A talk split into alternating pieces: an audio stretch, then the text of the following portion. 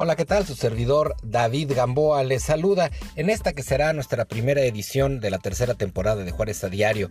En esta ocasión transmitiendo por diferentes plataformas en podcast. Las dos anteriores temporadas, bueno, usted lo sabe, estuvimos en radio terrestre y en podcast también disponibles. El clima para el día de hoy, 23 de abril, 20 grados centígrados. Mañana se repite 24 grados centígrados con algunas tormentas aisladas. Y el resto de los días, déjeme le digo, de 31, 32, 34, 33 y 32 el próximo lunes. Cálido, ya empieza el calorón. Aquí empezamos el podcast de Juárez a Diario con una entrevista al diputado Román Alcántar, quien tiene varios temas de interés actual para Ciudad Juárez y por supuesto para el estado de Chihuahua. No se vaya, aquí comienza Juárez a Diario.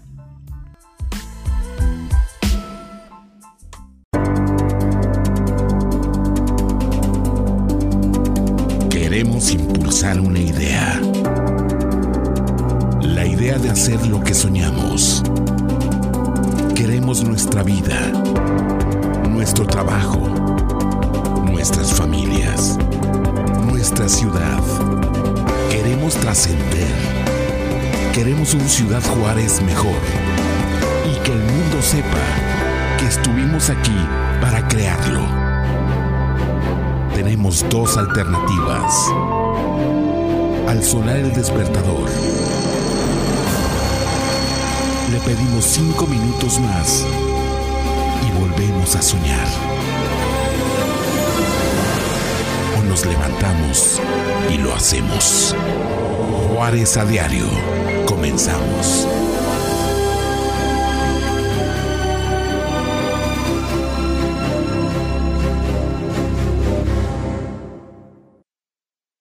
Y me da primero que nada mucho, mucho gusto y mucho placer poder estar contigo esta tarde y hacerte algunas preguntas que creo que serán de gran interés para todos.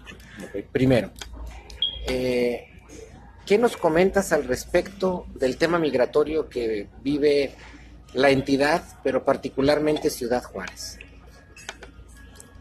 Eh, primero que nada, gracias por el espacio, por darnos un poquito de tu tiempo y, y estar aquí platicando. Para mí es un gusto conocerte y participar. Eh, el problema que está pasando ahorita en Ciudad Juárez es un problema muy complejo. Eh, hay un, ahorita ya nos estamos viendo, nos estamos enfrentando con molestias ciudadanos, ¿no? Que anteriormente se habían una, un caso parecido al que pasó en Tijuana, donde los ciudadanos se levantaron y dijeron, no, esto aquí no, no puede estar pasando, ya está pasando en Ciudad Juárez. El, el problema migratorio, el, el resultado es el cierre de los puentes internacionales y eso está afectando directamente la, la, bolsa de los trabajadores. Entonces, lo que sí debemos de entender es de que, bueno, la, instrucción nacional por parte del presidente de la República es eh, ayudar a los migrantes, ¿no? Llega, ayudarlos a llegar a su, a su destino, que es la frontera con Estados Unidos, y ellos deberán, ya el gobierno de Estados Unidos deberá asumir y otorgar el asilo político o no otorgarlo. Pero el, la instrucción del presidente es clara y que es que se respeten los derechos humanos de los migrantes y el derecho a migrar. Eh, considero que es complejo, ¿por qué? Porque vienen muchos migrantes no con la, con la intención de hacer las cosas bien. No puedo generalizar, pero no todos vienen con esa intención. Lo vimos en los primeros días que pasaron las horas migrantes, cómo abordaron a la Policía Federal, cómo han abordado camiones a compañeros propios de, del partido, eh, cuando hemos andado en carretera secuestran los camiones, ese tipo de cosas. Entonces yo no estoy de acuerdo con los actos de violencia que están generando algunos migrantes, pero sí estoy de acuerdo que hay que respetarse los derechos humanos y respetar la decisión del presidente de la República de permitir la fluidez, el, el tráfico migratorio a estas personas. Insisto, creo que el gobierno federal debe ser un poco más crítico y un poquito más responsable con, en la frontera sur en ver quién entra y quién no entra y cómo entran, cómo hacen las cosas. Eh, creo que si se atiende bien la, toda la frontera sur, eh, sin duda alguna podemos eh, disminuir el tráfico de migrantes que está pasando y bueno, al menos eh, detectar quiénes vienen con el objetivo principal de llegar a Estados Unidos o quienes, porque bueno, hay personas que quieren emigrar también a México, ¿no? Y estar en su derecho, pero tendrán que hacer los trámites correspondientes ante relaciones exteriores y si, bueno, la, la Secretaría de Relaciones Exteriores determina que son personas que pueden estar en, el país, pues adelante. Pero siempre debemos estar apegados a un Estado de Derecho y, a respeto de derechos humanos. Este es un monstruo de mil cabezas. Se dice en la columna que publico el día de hoy, precisamente se titula Migración o Invasión, y es un monstruo de mil cabezas, te digo, porque se ha polarizado en la opinión pública. Por un lado, como bien dices, es un tema de derechos humanos, es un tema que va pegado a la agenda del Pacto Global por la Migración, por un lado. Pero por el otro lado estamos hablando de un tema que golpea directamente al ciudadano, que vulnera de alguna manera la soberanía del país en tanto eh, se utilizan recursos propios que deberían llegar a las zonas marginales, a las propias ciudades, para resolver situaciones propias de los mexicanos y que se, en teoría, se destinan para atender esta situación. Pero por el otro lado, y en ese orden de ideas, Estado y municipio, pues tienen la bandera de que no ha llegado ningún recurso federal y luego viene el mensaje de nuestro presidente en el que desconocía cuál era la situación en Ciudad Juárez en particular. ¿Qué me comentas en ese, en ese, en ese manejo de datos? Bueno, mira, nosotros tuvimos varias reuniones con el padre Calvillo, que es la persona que estaba a cargo, por ejemplo, de la casa del migrante. Y sí hay una, pues sí hay una muy mala organización entre Estado y municipio eh, con, esto de los recursos.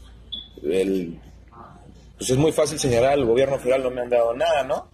Pero el Estado cuando solicitó el paquete económico en 2019 casi no dio recurso al asunto de, casi no dio recurso para, el, para migración.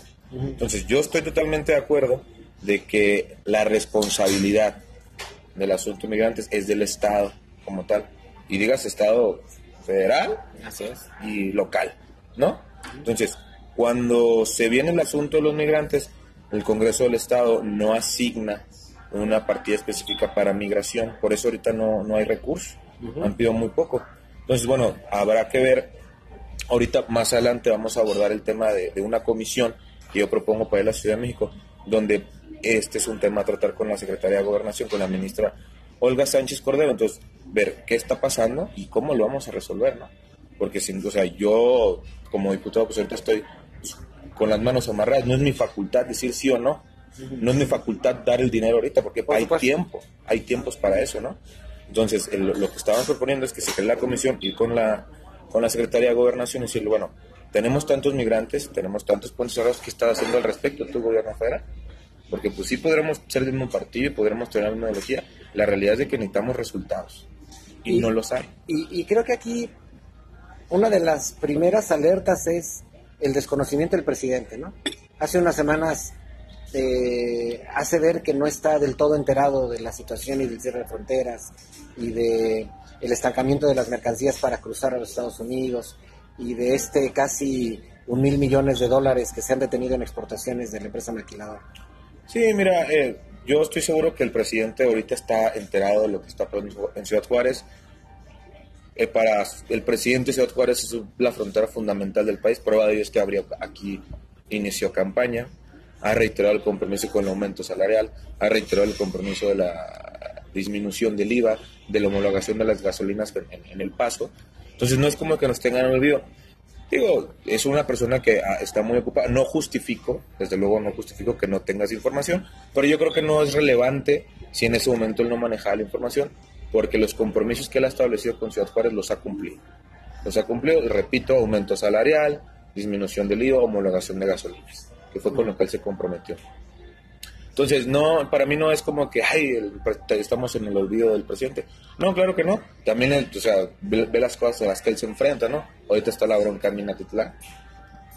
Hay muchas cosas donde pues, él trae, trae la cabeza... No, hombre, si uno como diputado a veces tenía esto, no, tenía esto, no, tenía esto, ¿y qué pasó con esto? Entonces imagínate un presidente de la República, entonces para mí no es ningún foco rojo que en ese momento no dominaba la información, ahorita yo estoy seguro que está totalmente enterado yo estoy seguro que el presidente en los próximos días va a tomar una decisión con el asunto de los migrantes. Él ya se dio cuenta del, problema que está haciendo y él es una persona muy inteligente que estoy seguro que lo vas a resolver como lo ha resolvido en otros, otros problemas y en otras ocasiones. Muy bien. Oye, eh, en el transcurso de la charla me comentas, diputado, que, que se abrirá un contingente, un grupo para atender una agenda precisamente en la Secretaría de Gobernación con este tema.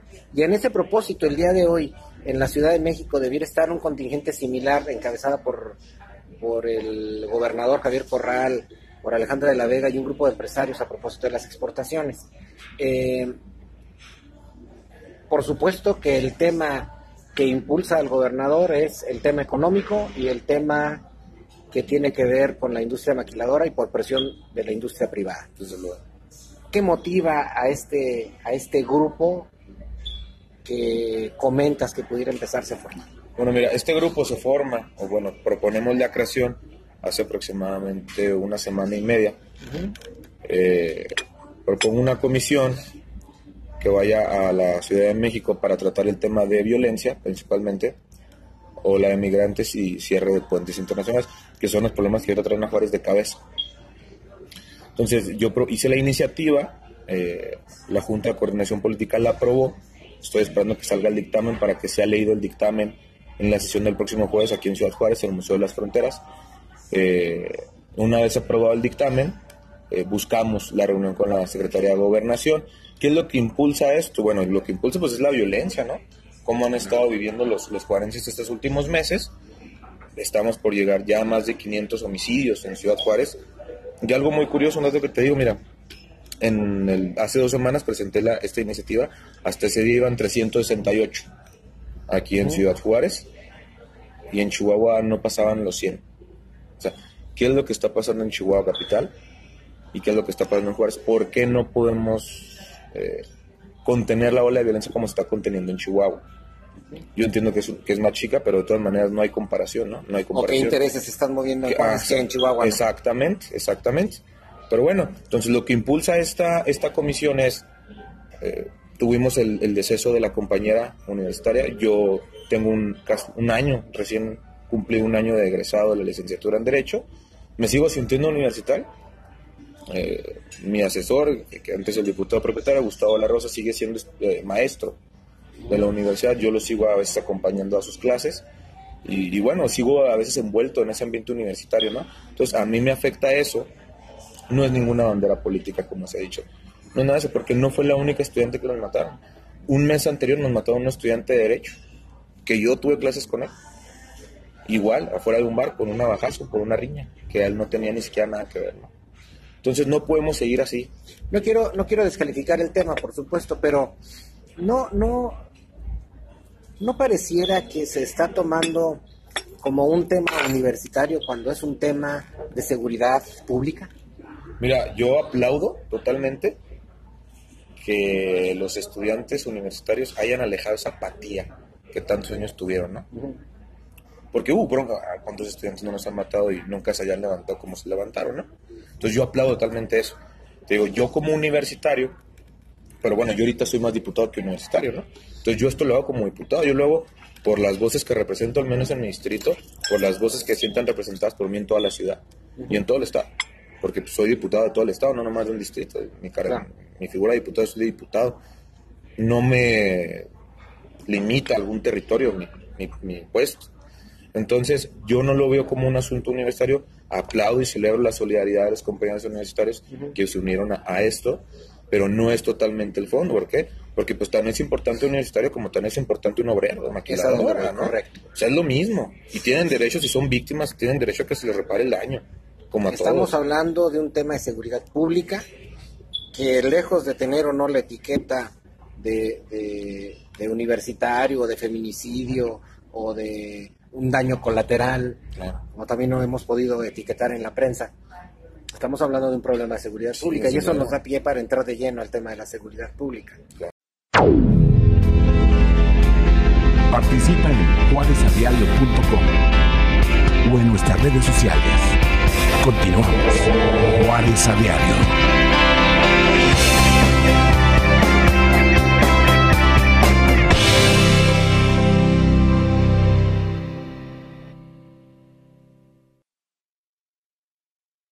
¿Qué está pasando con esa ola de violencia que va increciendo en la ciudad?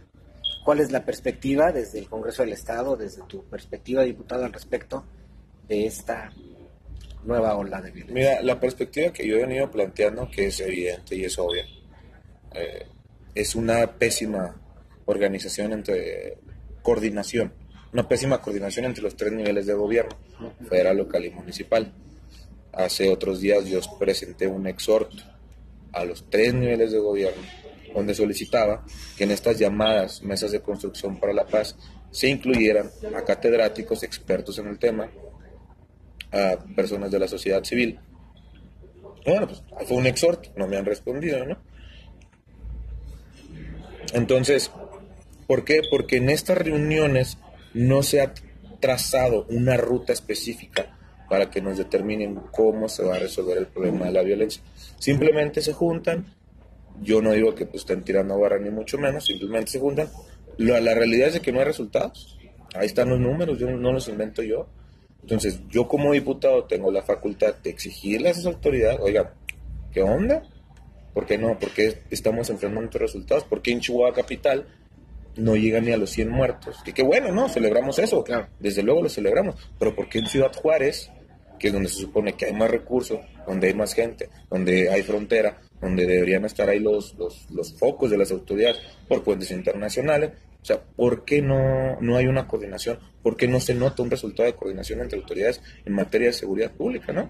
Y además, las instituciones que están a cargo de mantener ese orden se encuentran azoradas por el propio crimen. Hace unos días, este fin de semana, lamentablemente, hace, me parece que fue el sábado, si no es que ayer domingo, en estos dos días ando perdido en las fechas, publicaba un periódico de la Nota Roja el asesinato del jefe de escoltas, uno de los altos funcionarios en la zona norte, en la fiscalía. Entonces, por eso mi pregunta inicial al principio de la charla decía yo, ¿qué temas de importancia para el crimen organizado están sucediendo hoy en Ciudad Juárez que no estén sucediendo en el interior del estado, propiamente en Chihuahua, que es el punto de comparación? Sí, porque que está en la sierra. Sí, estamos por los mismos temas, pero ¿Qué está sucediendo aquí?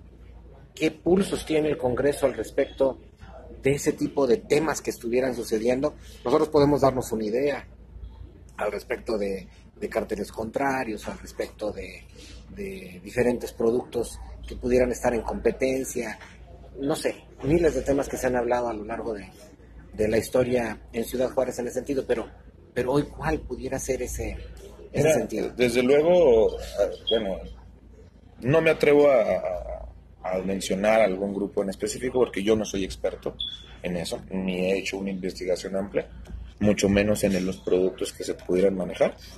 Eh, se ha hablado mucho del cristal. Mm, yo la verdad no, no, me, no puedo atreverme a hacer un comentario de eso. Lo que sí te digo es que las personas que son responsables de garantizar la paz y la seguridad de los ciudadanos es gobierno federal, gobierno estatal y gobierno municipal y no se están poniendo de acuerdo. No se trata tanto, para mí no se trata tanto de quién esté o que esté vendiendo. Se trata de por qué ustedes tres que son responsables de la seguridad no se ponen de acuerdo y lo resuelven. Digo, droga siempre ha habido. Nos da pie para hablar de la Guardia Nacional. De la Guardia Nacional, desde luego, la Guardia Nacional va, a entrar, pues va a ser un va a ser un mando civil.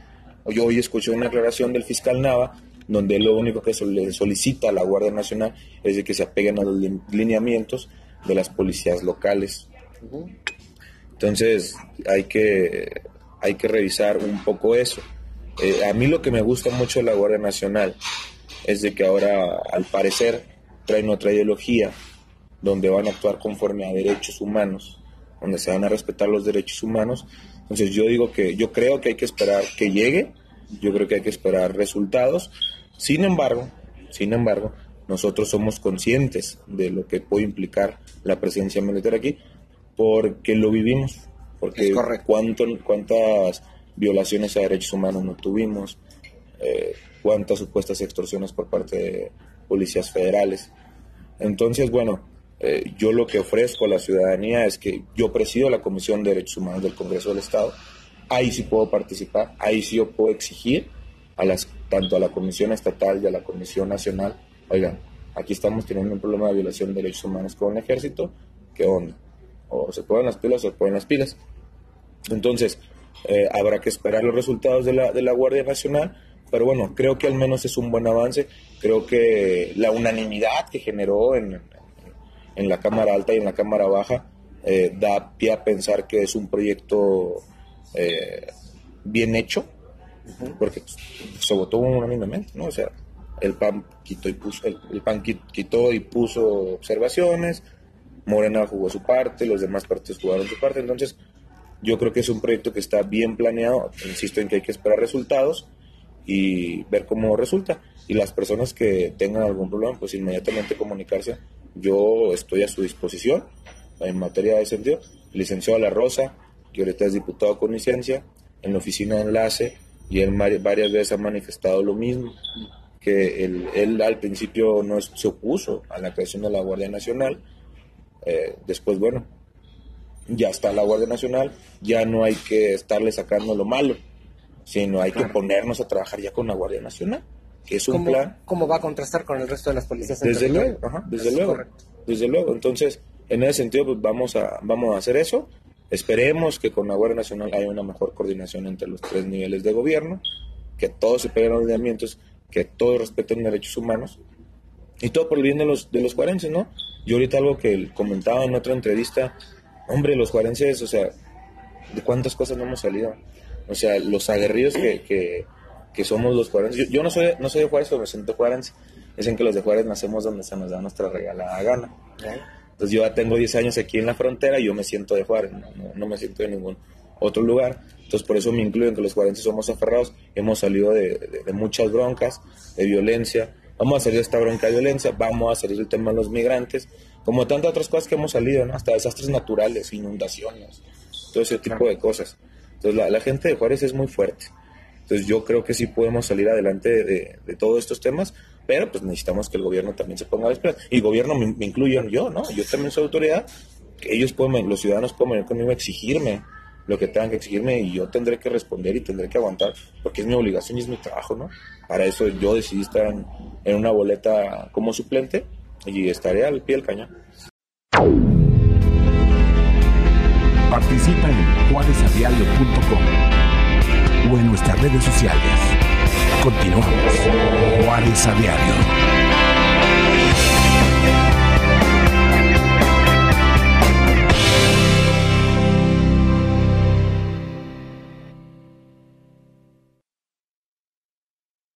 Y ahora que hablamos de la responsabilidad de los gobiernos, me das pie también a preguntar un poco sobre la responsabilidad de los gobiernos municipales para con el alumbrado público, propiamente Juárez, y el tema que se encuentra en boga ahora en la ciudad de Chihuahua.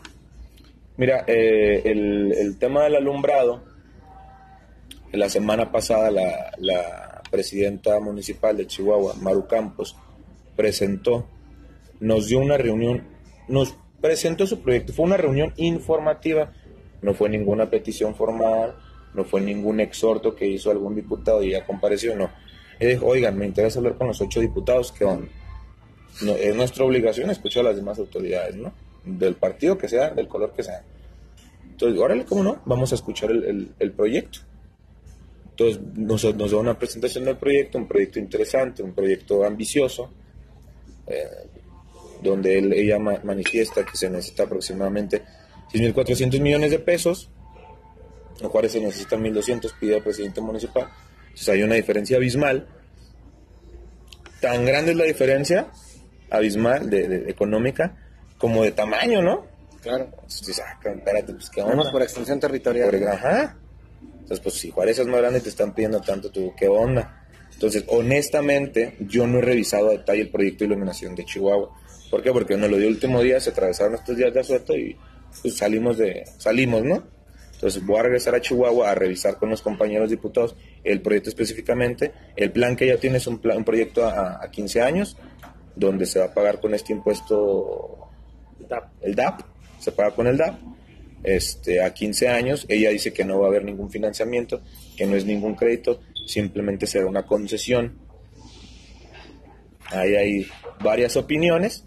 Eh, y punto, es lo que ella nos dice. Pretende cambiar todas las luminarias de Chihuahua y manteniendo su personal. Un clon del famoso Juárez iluminado de hace un par de años. Exactamente, entonces eh, un día anterior o ese mismo día la diputada Leticia Ochoa de Morena lanza un exhorto al presidente municipal de Ciudad Juárez donde básicamente le plantea eso, ¿no?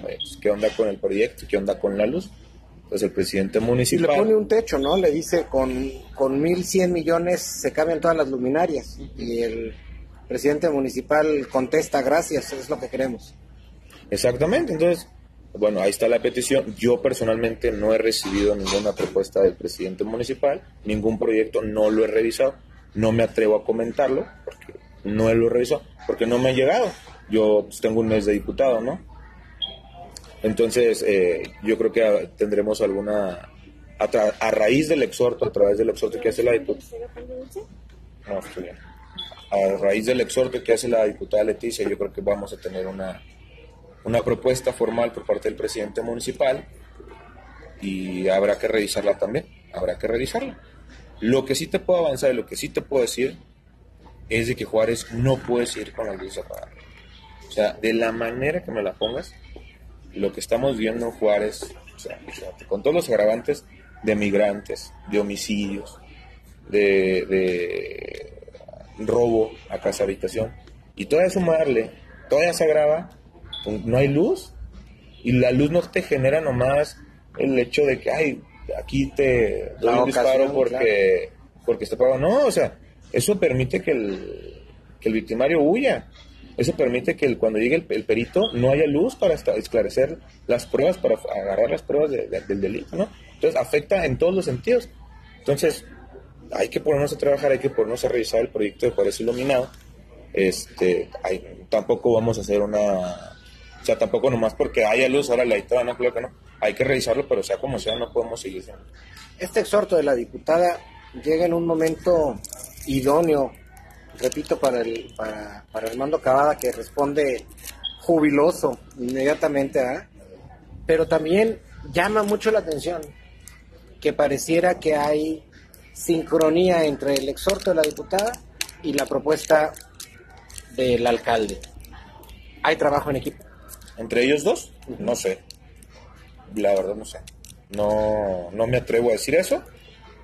Yo creo que como colegas podrían tener ahí una comunicación, ellos sabrán los tiempos que marca la ley para meter un proyecto de esos. bueno, si ellos se pusieron de acuerdo en ese sentido, pues bueno, si para ellos es más conveniente, bueno, al final de cuentas la decisión la toma el Congreso, no hay, ¿no? Es más, hoy no pasó la propuesta en el Cabildo de Chihuahua, ¿eh? Hoy no pasó, se, atoró en comisión, en comisiones unidas del Cabildo, porque faltaron como cuatro diputados, eh, cuatro regidores panistas. panistas. No, faltaron Tres, sí, porque son seis del PAN y cuatro oposición. Entonces fueron cuatro oposición y tres del PAN. Entonces hoy no pasó la, la, propuesta. por el Cabildo de Chihuahua. Quiere decir que pues si no pasa ahí, pues menos va a llegar al Congreso. Claro. Pues, eso primero lo tiene que resolver su alcaldesa con sus regidores. Muy bien. Participa en juárezadiario.com o en nuestras redes sociales. Continuamos. Juárez a diario.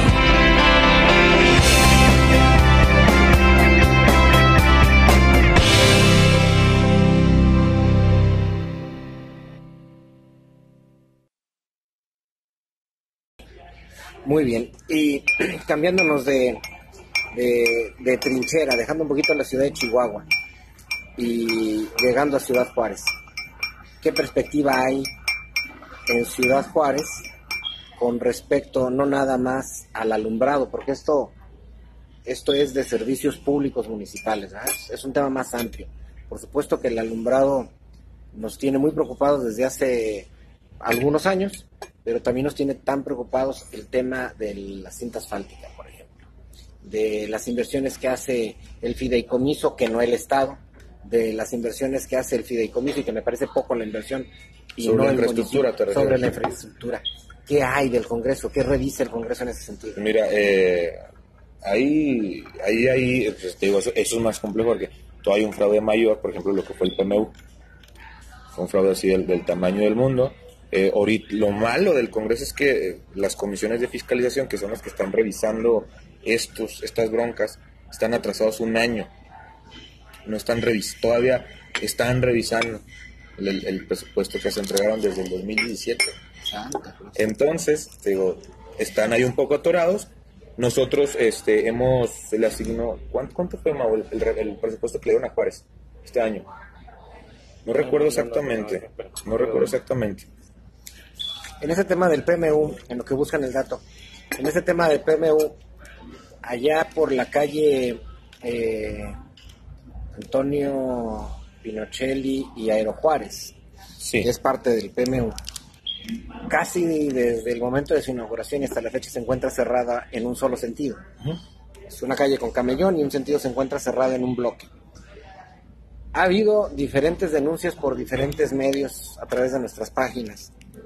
Y no es hasta ahora que el asunto con la maquiladora esta de NAMS, que salió volando en la golondrina, se visibiliza nuevamente porque se encuentra contra esquina. Ok. ¿Qué, ¿Qué se puede hacer en ese caso? Ha habido accidentes verdaderamente eh, terribles, ¿eh? Hmm. Al no haber señalamiento, primero cierran la calle, no hay señalamiento, nunca ha habido, y ha habido impactos de camión con automóviles de frente, por ejemplo. Okay. Este, ¿Qué se puede hacer para acelerar esas revisiones? Mira, este, una de las, insisto, una de las, una de las principales facultades del diputado es la fiscalización y la gestión. Entonces, yo no puedo llegar y ahorita decirle al presidente oye, que yo lo puedo solicitar, oye, aquí me están ocasionando accidentes, esta obra está inconclusa, ¿qué está pasando? ¿Qué está pasando? ¿Qué está pasando? Al final de cuentas será decisión de él. O sea, yo como diputado no, no, no lo puedo obligar, a menos que atravesemos un, un juicio político o algo así, pero no puedo hacer más, o sea, no, se me imposibilita hacer más. 1.500 millones. Será 4.500 millones. 4.500.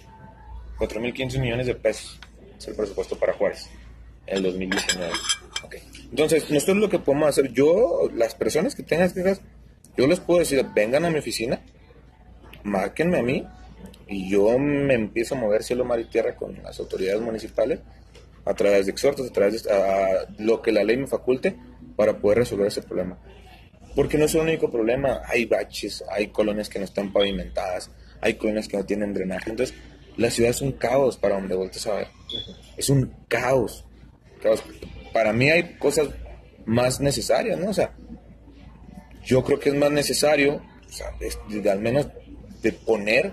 Yo hace un año ya no, no, no tuve oportunidad de, de volver, no, pues no, no, no, es parte de mi distrito, pero estoy, estoy con la tentación de ir. La colonia se llama, enfrente de Pemex.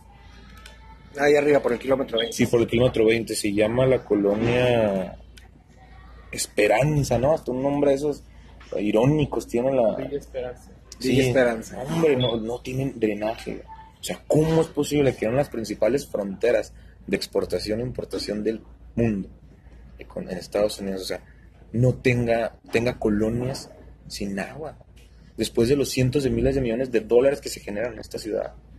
Así es. ¿Cómo es posible que tantos gobiernos hayan tenido en el olvido a la ciudad?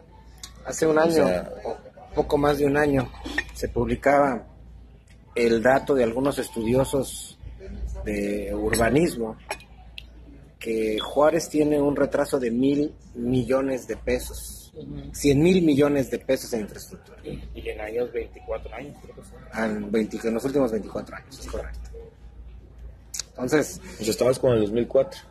Sí. 1998. Sí. Es, es, un mundo de dinero. Una grosería. Y es un mundo de trabajo lo que se tiene que realizar. Un presidente municipal con toda su mejor voluntad no va a hacer este, el cambio. Tienen que ser varias administraciones sincronizadas y con un plan rector que, permita que eso funcione. Tristemente, y ese es mi particular punto de vista, tristemente la alternancia de poderes y partidos, tristemente, aun cuando sea del mismo partido, si gana el partido color X, este, pues llega la corriente interna de ese partido sabor Y y en el otro viene el X, También. Entonces, este, no hay continuidad en nuestros proyectos y eso nos está golpeando mucho como municipio, como estado, como nación. Este, ojalá podamos encontrar esos, esas vías de... Sí, digo, nosotros, nosotros como diputados tenemos la facultad de, estar ahí fiscalizando, de estar revisando las, las, cuentas públicas en que se gastan el dinero los, los municipios. van un poco atrasados ahí las comisiones.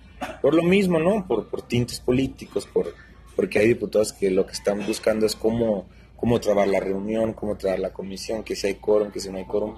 Bueno, y, y, son este, formalismos legales que debemos de cumplir porque ¿qué me sirve juntarme y aventar piedras si no va a tener este ningún valor legal la reunión? Entonces, así se las gasta en el Congreso, o sea, en serio, no van. Con tal de que no haya, con que no siga la comisión para ver alguna cuenta pública, no van. Y no hay quórum, se acabó. Se acabó. O sea, con eso nos ponemos en el Congreso todos los días. Si no es una comisión es otra, si no es otra, si no es otra, si no es otra. Y, ¿Y falta, un tema ¿qué falta con ese, con ese falta de compromiso? ¿No hay sanciones? Eh, no. No. No, no hay. Hay, hay, hay, hay sanciones administrativas, económicas muy sin chiste, pero realmente no, no hay. Pero bueno, los que ponen esas sanciones son los, son los que administran el Congreso, que son los mismos compas de los que no van. Entonces, bueno, es lo malo de, no, de que no exista eh, alguna democracia o dos fuerzas políticas, un equilibrio político. Eso es lo malo. Ahorita la realidad es de que los diputados de Monaco estábamos aplastados por otros 22 diputados. Eh, algo muy curioso es que cuando viene la Comisión Estatal de Derechos Humanos, ese grupo, ¡pum! se dispersa. Entonces, caray, ¿qué, pasó? Participa en juaresadiario.com o en nuestras redes sociales. Continuamos. Juárez a Diario.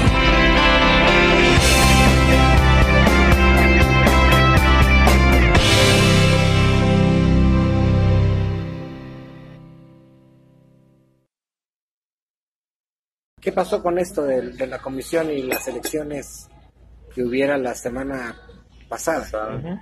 Este se mencionaba una terna y finalmente no hubo una terna, hubo tres referidos que finalmente no fueron referidos. No se entendió el mensaje de Colunga. ¿Qué pasó ahí? Mira, eh, la Junta de Coordinación Política, o sea, revisa los, los 28 aspirantes.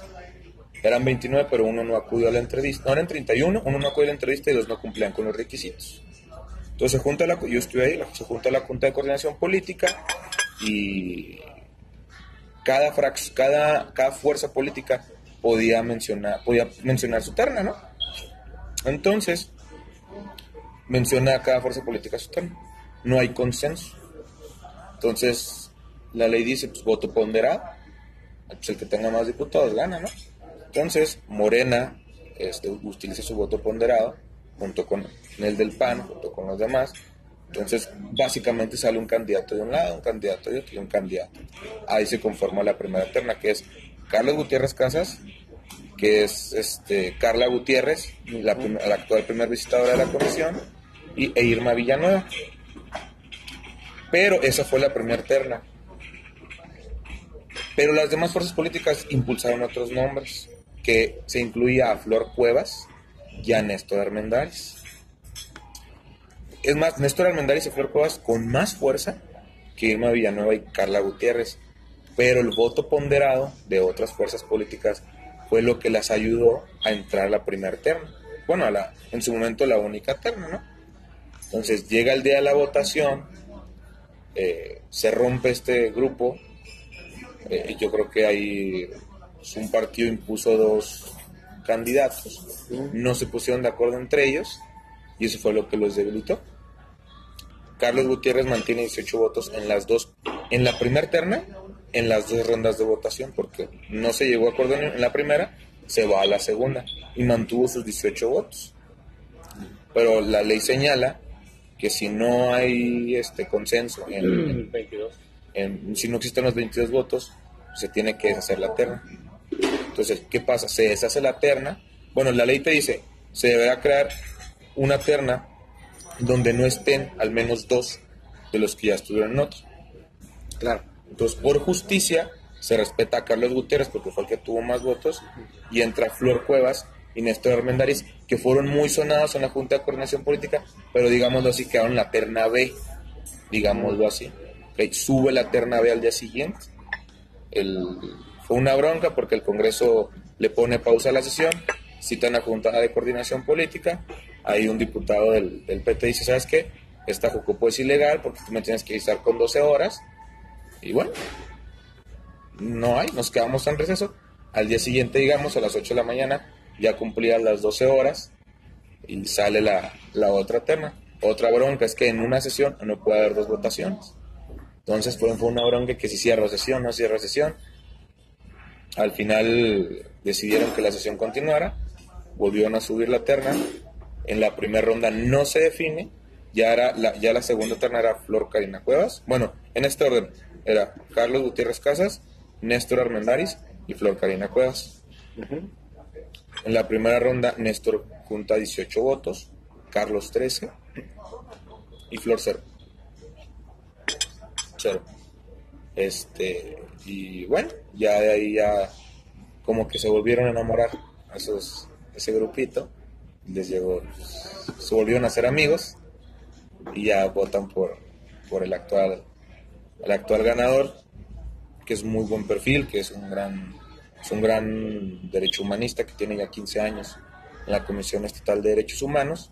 Y bueno, yo estoy seguro que va a ser un muy buen papel. Yo lo conozco, yo trabajé con la Comisión Estatal de Derechos Humanos un año. Cuando Gustavo La Rosa era visitador, yo era pues ahí su asistente, ¿no? su ayudante. Entonces varias veces yo coincidí con Néstor Hernández es una gran persona, es un gran este, derecho humanista y estoy seguro que va a hacer las cosas bien. Pero en términos generales eso fue lo que pasó. Eso fue lo que pasó. Fue bastante complicado entender lo que había sucedido en su momento. Muy bien, algo más que... Participa en juarezadiario.com o en nuestras redes sociales. Continuamos. Juárez a Diario.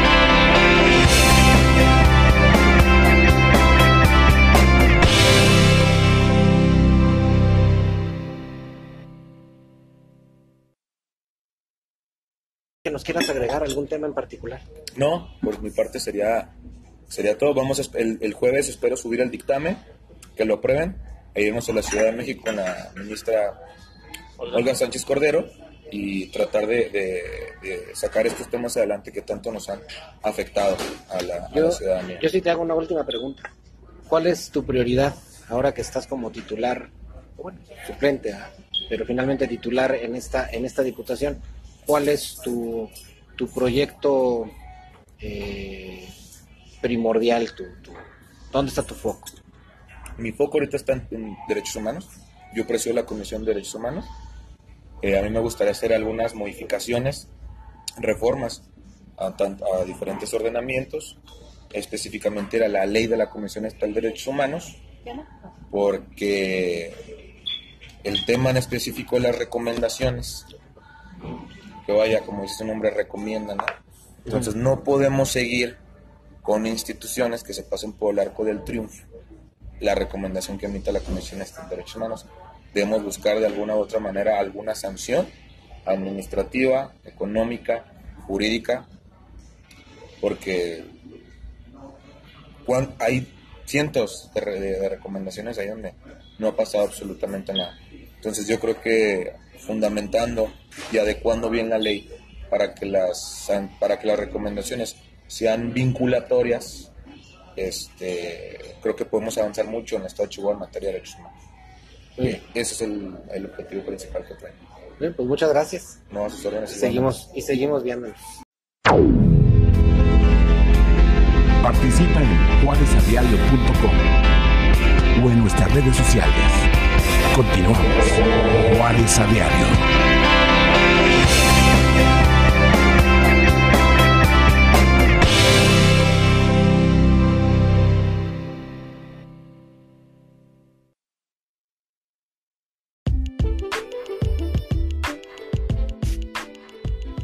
Bien, pues esta fue la charla con el diputado Alcántar, quien es ahora diputado titular tras la salida del también diputado de la Rosa Hickerson con licencia. Y bueno, También la invitación para que no se pierdan nuestras columnas en Juárez a Diario. Hoy tenemos los temas que tocan nuestro querido Guillermo Chávez, Raúl Sabido y Nancy Carvajal.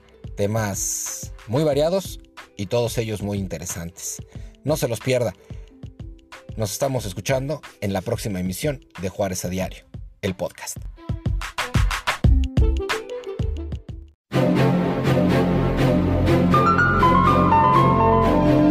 Tenemos la oportunidad de crear la ciudad que queremos, de la que estamos orgullosos.